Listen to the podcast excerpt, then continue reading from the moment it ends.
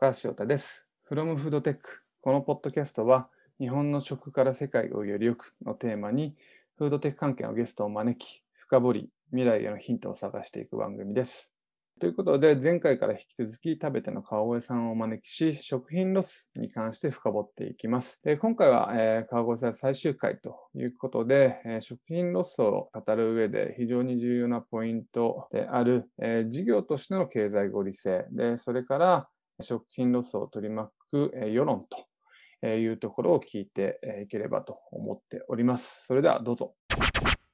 なんかせ海外の時代で、あの、話し足りないこととかだったりされますか？まだまだこんなことあるみたいな。主要なところは一旦お話。そうですね。まあ、生産と、生産メーカーあたりと、まあ、あと外食、中食の余ったものっていうのと、うん。そうですね。まあ、あとはあるとしたらフードロスレストランみたいなとこですかね。おー、そういうのもあるんですね。はい。うんあの、もうレストランにしちゃってるとこもあります。うん要はそのうん周りのスーパーとか、そういったところで最後余っちゃったものとかを全部回収してきて、で、一流シェフがそこで料理を提供すると。なので、まあ、そんな安くないんですよ。あの、普通の値段でレレストラン運営してて。っていうようなものは、んなんか、何件か今ポツポツ出てきてますね。うんうんうんまあ、アムステルダムかな、まあでもだからうん、ありますね。まあだそこで食べるということがかっこいいということにななってるってことですね。高くもうおっしゃる通りです。売れるっていうことは。そうなんんですよ。ということですよね。まあそこが重要ですよね、この辺って。まあ、ヨーロッパに関しても、フードロスに、えー、と貢献していることがきっとかっこいいはずで、そうそうそうう。んこれは、あの、そう、ビーガンに関してもいろ、あらゆることそうだと思うんですけど、ちゃんとアーティストとか、あの、目立っているセレブが、かっこいいものとして、あの、そういうライフスタイルを発信していったりとか、そうですね。いうところがあこんあって、で、まあ、あの、かっこいい、かっこいいからやってるんだけど、それが、えー世の中を豊かにしてるんだからいいじゃないかと。うん。いう、ことがあると。まあちょっと、で、っていう中で、まあそうですね。あの、日本の中でもそう、すごいかっこいいものだっていうふうになっていくとすごくいいし、っていうのは。ありますよね。だからそこで、なんか、結構変に、本当極論で語られることっていうのが、まあ良くないなと思うことはあって、だから結局かっこつけでしょって言って、それで、えーフードロスだったり、いろんな社会課題っていうのを、まあ無視する。みたいな論調あるじゃないですか。とか、結局お金儲けでしょ。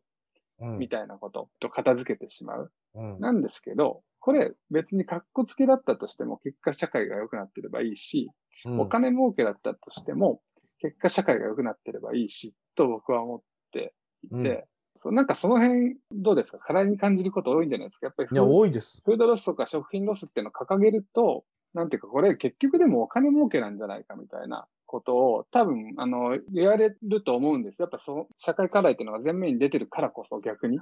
はい。ありますよ。あのなんか、まあ、そうやって、その儲け、どうせ儲けてるんでしょうその手数料が高いとか、うんうんうんなんかそうういう話とかは全然ありますし、んうんえーなんか逆なのかちょっとわかんないですけど、うんあの、こういうことをやってるから、うんその、事前事業なんだよねって言われることよくあります。で、うん事前事業じゃないし、ないと。そうですよね。はい。なんでそこの勘違いされること多いですね。声のボリューム上がりましたね。そうそうそ うん。いや、重要なポイントですよね。本当に、そうそうそう。そこに関して、まあそもそも経済的にも、合理性が取れてないとサステナブルではないし、社会に大きなインパクトを与えられないっていうようなこともありますよね。う。そうですね。なのでまあ、社会にいいことはボランティアでやることだみたいな。風潮がやっぱり。りまだまだ根強い。その NPO 法人とかを作ってやるようなことでしょっていうよくわかんない固定概念、うん概念があったりとか。でも NPO 法人でも数十億のお金を動かしてるとかなんていくらでもあるじゃん。何が違うんだそれとっていうようなところだったりとか意外とこう、なんか、うんって思うことありますよね。そう。だからそこをもう本当になんか別物として語られてたくないんですよね。そうです。ねだ。うん。かっこいいし、お金も儲かるし、だけども結果的に社会にとっていいことなんだからいいじゃないかっていうようなうん。こと。なんかそのあたりっていうのは、そうです。企業側が結構いろいろ、あの、非難されることやっぱ多いですけど、まあ、消費者側の意識として、僕自分も一消費者として、なんかそのあたりは気をつけて見見極めていかなきゃいけないなっていうのは、やっぱり思うポイントですよね。そうです、なるほど。やっぱそういうことあるんですね。うーん。ありますよ。そそういう、そんな気は、な、そういうことありそうだなという気はしてましたけれども、やっぱり、すごい、あの、声のテンションが上がったので、すごい、やっぱり、あの、そその点で結構苦労してらっしゃるんだなっていうのは、すごい今感じましそうです。あの、ベンチャーキャピタルの人とかからも言われますからね。た。マジですか？はい。なんか、それタダで配ったらいいんじゃないのとかですね。言われて、なんか愕然としたことがありますけど。ここからは投資受けなくていいわとかですね。ちょっと思ったりもしましたけど。ああ、なるほど、なるほど。そうですよね。さすがに経済のこと分かってる方からは、あの、経済っていうのは社会を良くするための、あの、道具というか手段。うん、だから経済もうまく活用して、どう社会を良くしていくのかっていうようなそうですね。っていうのはね。うんうんうんうんで、ちょっとそこのテーマとかわあの関わってくるんですけれども、まあ、えー食品ロスとえー経済合理性とうんいうテーマに移れればと思うんですけれども、はい。やはり、あのーそうですね、なかなかこう社会課題を解決しながら利益を作っていくっていうところって、まあ一般的にはなかなか、えーハードルが高いというふうな認識もされていると思うんですけれども、今、こう、いかがでしょうか？それをどう乗り越えていってるのかみたいな話と、あとは、そうですね、消費者の意識が、えーここ最近、えーどう変わってきたのかみたいなところっていうのがあれば教えていただきたいそうですね。まあ、あの、経済合理性っていうところで言うと、まあ、あの、胃袋問題って絶対あるんですよね。あの、ど。うん。食の業界少なくなる問題ってことですか？そうですね。違う。うん。なので、食べる回数って、まあ、今の日本の人口うん。お分しかないわけじゃないですか。うん。正直。うん。なので、まあ、そこのパイを奪い合うようなものが果たしていいのかっていうような、うんうんうんうんあー議論は、これは多分ずっと残っていく議論だろうなというふうには思ってますね。うん。なので、あの、ビジネスとしてその食べてみたいなところは、まあ実際にもう海外では成立してる、うー世界なので、うんまあ十分成立するポテンシャルもあるし、あうんの経済性も取れるというふうには思うんですけど、一方で、まあ人口が減っていく国でもあるので、うんうんうんうんまあその中で胃袋を、こう、限られた胃袋の奪い合いみたいな形になったら、じゃあどうしたらいいのかなっていうようなところは、まあ日々結構考えてたりはするんですけどね。なるほど。じゃあもうそこはあれですね。なんか社会課題だ、解決する、あのーことと、経済合理性の話とは別あの全然別の次元で、うん。あのーまあ普通に、あの、あらゆる食品関連企業が そうそうそうそうそう。課題としてに、あの、言ってると。まあ、それいいですね。だから、それはもう、だから、特にビジネスモデル上は、そんなに別に苦労するものではないと。しっかりちゃんとそこを設計すれば、ということの表れでもあります。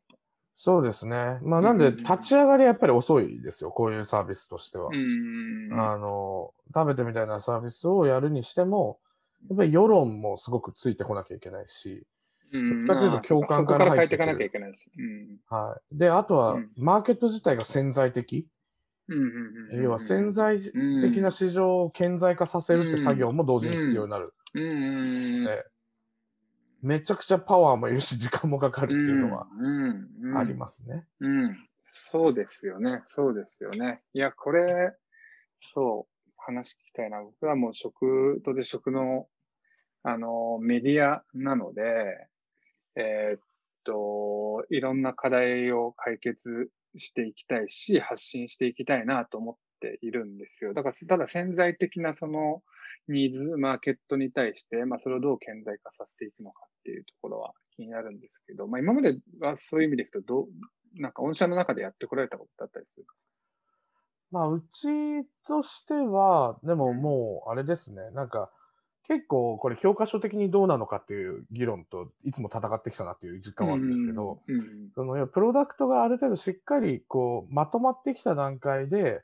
うん。あのメディア露出とかをして、うん。ユーザー集めて、で、ユーザーうん。のこう満足度が、まあ、高い状態をキープしましょうみたいな、うん。まあ、まあ、ことがまあ教科書的なことなのかなというふうには思ってるんですけど、まあ、本当にクソみたいなプロダクトの段階から、うちはメディアに出まくったんですね。うん。で、そうすると。早かったですよね。そう、そうなんですよ。よ。出してから露出増えるのが。そう、なんで、ベータ版やってた時も、しかもベータ版運用し始める前から取材とか入ってて、そうですよね。確か、ハンコリさんと最初お会いしたの、ベータ版ぐらいのそうですよね。だっ多分た気がするんですけど、あれなんか品川かなんかでご飯食べたような気がするんですけど、どこだっけ？そう、そのもう直後から露出、ベータ版なのに露出増えまくってました。そうなんですよ。うんうんなんで、正直ね、今だから言うんですけど、何のトランザクションもないようなサービスで、何のプロダクトも、なんか、検証もできてないようなうん段階でメディアに出まくったっていう、やばいっすね、それ。はい、ところはあります本来、ね。本来逆の方が、逆っていうのがスタンダードだけど、出ちゃったと。そうですね。うんでもそうすることによって、なんか社会的な風潮とか、意識とかうんいうのは、なんか、ゴロッと動いたなっていう気はやっぱりするんですよね。うんうんうんうん。いろんなメディアがうちみたいなサービスとか、まあ、それに付随するような動きを、おニュースとかでこうバンバン出すことによって、うんうんうんうんで、かつ SDGs も2015年のね、9月とかにうん採択されてて、うんうん。まあ、そっから2、3年誰も知らないみたいな状態でしたけど、うんうんうんうんうん。なんとなくその機運がね、こう高まってきて、高まってきた。うん、で、なんなら、ちょっと法人さんから問い合わせ来るみたいなこととかも、メディア露出によって出てくるんですよね。でそうすると、自分たちも実は課題だと思ってたんだけど、どうしたらいいか分かんなかったんだよね、みたいな話が舞い込んでくるようになって、でそうすると事例ができて。そういう、えっ、と、それは中食とか外食の企業さんからそうです、食べてをそうです。使いたいって、そうそういう問い合わせってことですね。はいうんなんで、我々としてはそういう人たちが使ってもらえるようなプラットフォームだと思って前提としてもちろんやってましたし、うんいろんなところに話を自分たちからプッシュでしていきましたけど、もちろん、フードロスとか食品ロスなんてもう、あの、必要枠だみたいうんうんうんうな。んそんなの出て当然だろううんうんうんと いう、やっぱり考え方だったほとんどの人は。え、ほとんどの人は、あまあまあそうですよね。潜在的にそうまあまあまあ、口には出さないにしてもはい。当然だと思ってましたね。そうですね。そうです。で、もう、それも本当に言われたこともありますからね。え、必要枠なんでみたいな。す。なんでもうしょうがないですよねと。だってうちに並べとかないと売れないんですから、みたいはいはいはいな。はい。これに、これを課題だと言われても課題じゃないですよ、みたいな。なんか逆に怒られるみたいなこととかもありましたし。でも、社会的にそれは課題だよねって言われ始めると、なんとなく、なんとかしなきゃって思い始めるわけじゃないですか。うんなので、やっぱり結局消費者側の声は強いから、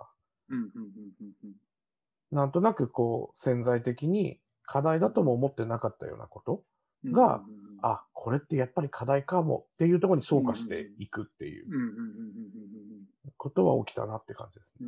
なるほど、なるほど。なんかメディアの中でも、やっぱり、あの、テレビとかの露出が、やっぱり効果があったって感じなんですか？さっきの、まあ、ヨーロッパの事例でいくと、結構その、著名人が、ほあの、SNS で発信をしていって、うん。まあ、そこから広まっていくみたいなことも、こう、聞いたことあるんですけど、まあ、なかなか、なんて言うんでしょう、日本でいくと著名人が、その自分の、そういう、あの、しえっと、社会に対してとか政治とかに対して考え方を発信するっていうのは、まあ、海外に比べると少ないみたいなことをよく言われたりするじゃないですか。はいはいはい。だから、広ま広まり方もこう違うのかなと思ったんですけど、そういう SNS、著名人とか含めて SNS から広まっていくみたいなことというよりは、まあ、マスメ、PR でマスメディアから広がっていくみたいなことっていうのがメインだったっていうような感じですか？そうですね。うちの場合はそうです。うん、うん、うん、うん、うん。はいい。そうですよね。まあ逆に言うとまだ、そうですよね。テレビの、まあよく言われるのテレビのチャンネルも少ない日本っていうのは、ね、そういはいはいはい。でいくと、あのー確かに。PR をした時の効果っていうのはあるとかっていう、そういう話なのかもしれないですけど。うんうんうんうんちなみに、ちょっと僕、あのー聞きたいのは、その、えーっと、直接的な売り上げ、まあ、マーケットみたいな話ではなくて、こう、採用とか、まあ、PR は当然、あの、きえーっと、そこで、えー今お話聞いたので、かなり効果あったってことだと思うんですけど、採用、まあ、人が、いい人が入ってくるとかって、そういうことってあったりされますか？なんか、例えば、もう今なんか、想定、わかんないですけど、あの、想像するに本当に優秀な人っていうのは、こう、何らかサスティナビリティに関連してないと、働きたくないみたいな人っていうのも、なんか一定出てきてるんじゃないかなっていう気もしたりするんですけど、はい、なんかそこを、あの、ふえー食品ロスを掲げてるからこそ、いい人が採用できたみたいなことってあったりしますか？そうですね。あのー今、レスキューデリーっていう取り組みを商業施設でやってるってお話ししたと思うんですけど、そこは基本いろんな商業施設で今やってるんですけど、すべてのお店、うちが取りああの販売してるお店は、すべてインターン生がそれぞれ回してもらってるんですよ。大大学生だけで回してるんですね。で、で今うちね、20、20何人いるんですよ、インターン生が。すごい。でもほとんどうちは採用コストかけてないです。ああ、どうやって来るんですか、それは。あの、問い合わせてきます。来る。すはいごいな。なメディアに出るたびにこう、トライして来るみたいな、そんな感じってことまあ、とか、でももうなんかコンスタントに来ますね。なんか採用やってますか？とか、イインターンで働けますか？みたいな問い合わせは結構来ます。うん。しかもなんかね、うんあの、そこまで、あの、意欲的な人だと思うんで、ピンポイントで来る。えコーポレートサイトとかだとやってくるんですか？そうです。ああ、それはもう相当意欲高いですよね。はい。なんで、まあもちろん最初は、あの、募集とかで、こうなんか投げたりしてたこともありますけど、うん、もう今はコンスタントに応募が、応募っていうか募集もしてないのに、あの、働けますかみたいなのが来るので、うん、非常に熱量がやっぱ高くて、でやっぱり、てかね、ほとんど面接で落としてないんですよ、うち。あの、インターンお熱量が高いから。はい、ほぼ100%採用してるんですね。で、その100%採用してても、その20何人のコミュニティは全く崩れないし、うん何かが起きる、問題が起きたりも今のところしてないので、うんうんで、とてもやっぱり優秀ですよね。うん。なるほど、なるほど。いいですね。やっぱだから、あの、なかなかね、あのー本当にスタートアップで、インターン生の採用が黙ってても来るっていう会社って、ほとんどないと思うしね。ああ、そうですか。うん、いや、そうだと思いますけどね。まあ、どうでしょう。はいはあのー、達者さんはわかんないですけど、うちは、まあ、来るは来ますけど、ほとんど来ないですよ。い。あ、まそうですか。そう、あの、普通に、あの、採用サイトうん。経由では当然来ますけど、うん。えーっと、コーポレートサイト経由で来るっていうのは、結構、相当量、今まで数えるぐらいしかないと思いますね。あ、そういうもんなんですね。そういや、そういうもん、そういうもんだと思いますよ。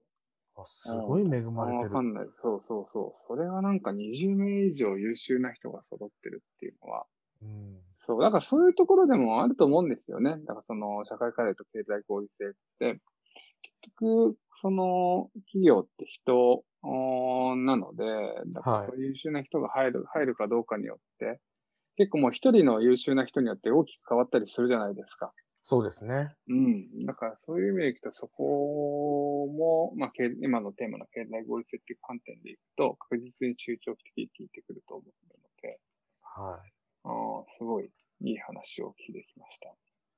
じゃあ、最後まとめは、そうですね。まあ、今後どうしていくべきかっていうところですね。そうですね。まあ、少しずつやれることはやっぱり増やす必要もありますし、その事業者側あのロス削減の取り組みみたいなところに対する共感ってこれすごい重要だと思ってるんですね。で、共感を得るために何をすべきかってことも事業者側はしっかり理解するべきだと思,、思ってます。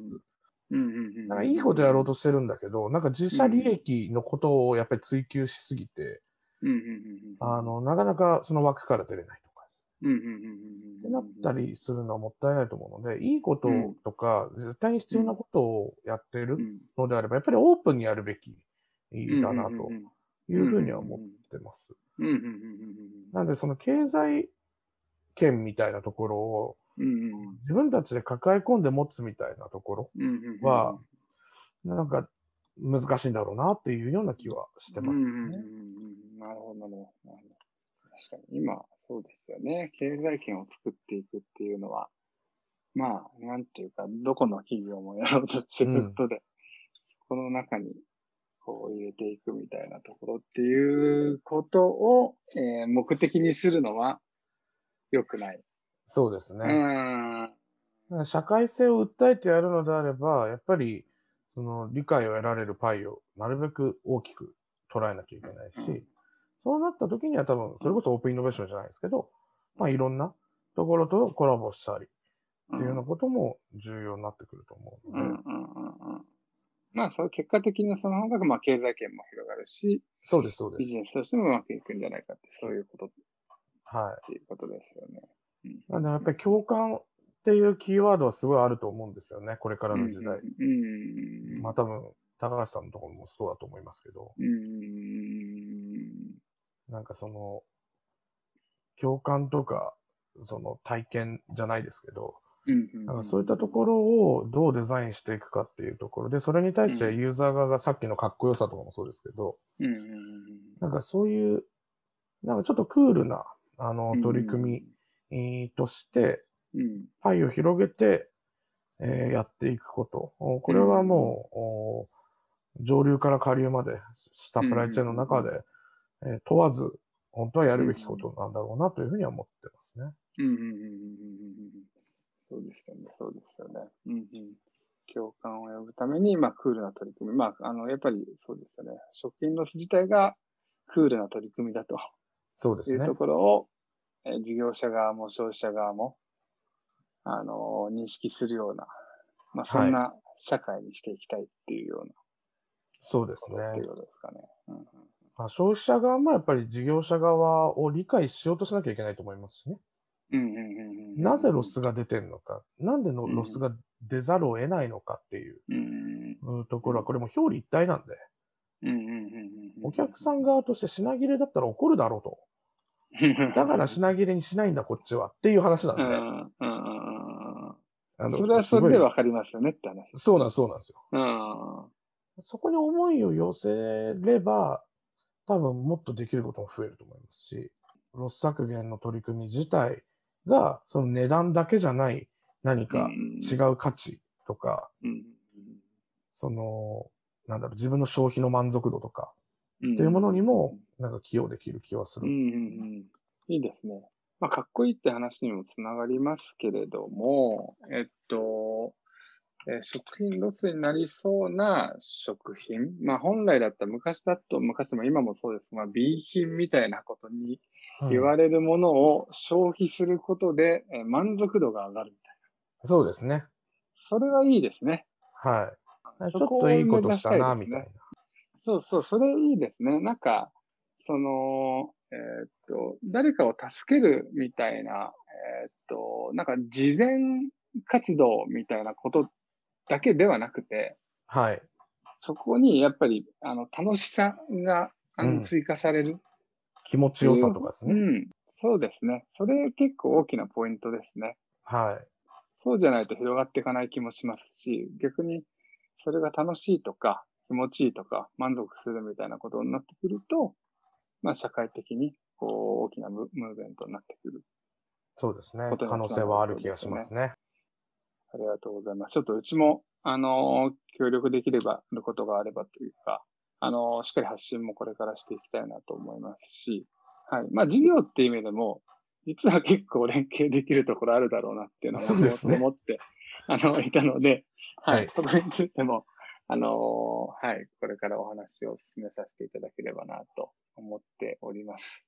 ということではい、今日、あの、めっちゃ楽しかったです。もう、フードロスに関して、かなり、あのー理解が深まったというか、まあ、あの、そもそも勘違いしていたというところから始まって、で、やっぱりヨーロッパの、えーが強いと、まあ企業もそうですけれども、消費者の理解っていう意味でも、まあかなり進んでいると。で、あの、えー消費者の理解っていうところでいくと、一番声を大にしていただいていただいて、やっぱ金儲けだろっていうよううんなところを、あの、いうのはやはり違くて、まあ結果的に、あの、社会をこう、豊かにすることが、あーゴールなので、まあその手段として金儲けをするとか、まあ格好つけであっても、それはいいんじゃないかはい。というような、えー話っていうところから、まあ最後、これからあの日本の、まあ特に企業ですね、がどうしていくべきなのか。